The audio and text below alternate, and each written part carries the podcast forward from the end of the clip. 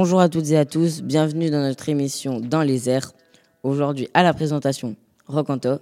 Je suis en compagnie de Océane. Bonjour Océane. Bonjour. Elle vous parlera des débuts de l'aviation, de Yacine. Hey. Il vous parlera du Concorde, de Thomas. Salut. Il vous parlera du Mirage. Nous allons commencer par euh, Océane qui va nous parler des débuts de l'aviation. Qu'as-tu à nous dire Océane? Monsieur Tranvouya vola à Montesson le 18 mars 1906, sans mécanisme de lancement, sur une distance d'environ 12 mètres à une altitude d'un mètre. Ce vol se termina bien sûr par un accident. Il modifie son, engin, puis le 19 août 1906, il reprit son envol sur une distance de 25 mètres à une altitude de 2,5 mètres à Issy-les-Moulineaux.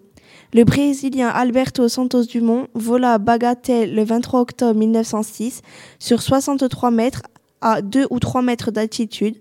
Grâce à ce vol, à bord du 14 Ibis, il remporta le prix d'Architecton décerné par l'Aéroclub de France. Pour le vol d'un plus lourd que l'air autopropulsé sans mécanisme de lancement, ses détracteurs, entre autres les partisans des frères Weir, lui reprochent de ne pas pouvoir voler qu'en effet de sol, alors que le Flyer 3 pouvait déjà prendre de l'altitude lorsqu'il vola sur 39,5 km le 5 octobre 1905.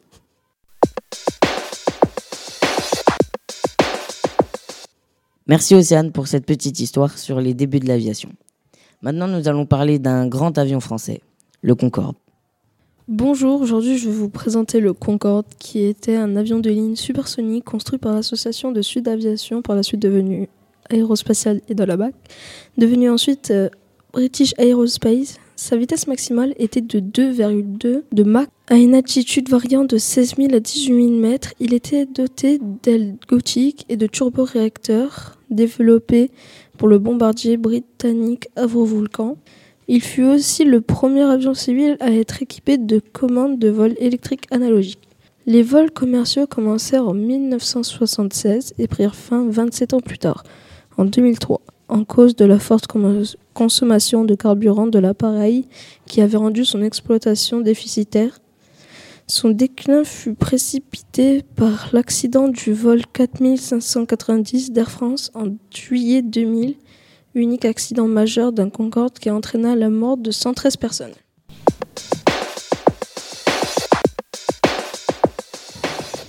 Merci Yacine pour cette euh, triste histoire sur, euh, le Concorde. À Thomas maintenant de nous parler du Mirage. Effectivement, le Mirage 2000 est un avion de chasse conçu par la société française Dassault Aviation dans les années 1970. Cet avion est principalement utilisé par l'armée française qui en a reçu 315 exemplaires, tandis que 286 autres ont été exportés vers 8 pays différents.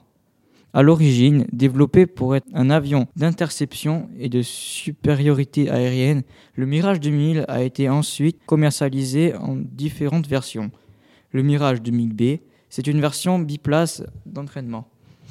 Le Mirage 2000C, version utilisée pour la défense aérienne. Le Mirage 2005, cette version d'abord uniquement destinée à l'exportation, l'armée de l'air prend ensuite la décision de porter un certain nombre de ces Mirages 2000C à la norme 2005 et rentre ainsi dans le club des Fox 3.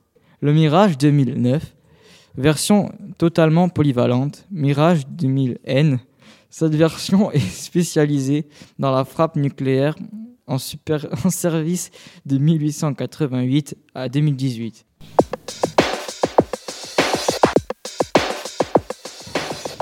Maintenant, à Mathéo de nous parler du principe du wingsuit. Le vol en wingsuit ou en combinaison ailée est un type de saut effectué à l'aide d'une combinaison de saut souple en forme d'aile. Cette dernière est utilisée dans les sports extrêmes, notamment par des parachutistes pour modifier le frottement de l'air sur leur corps afin d'augmenter la portance. Ces combinaisons se gonflent d'air dès que les parachutistes se lancent du haut d'une falaise ou sortent de l'avion. Elle permet de réduire leur vitesse de chute en la convertissant en vitesse horizontale. Un vol wingsuit se termine par une ouverture d'un parachute. Lorsqu'il est combiné au base jump, le vol en wingsuit est, un, est une pratique dangereuse.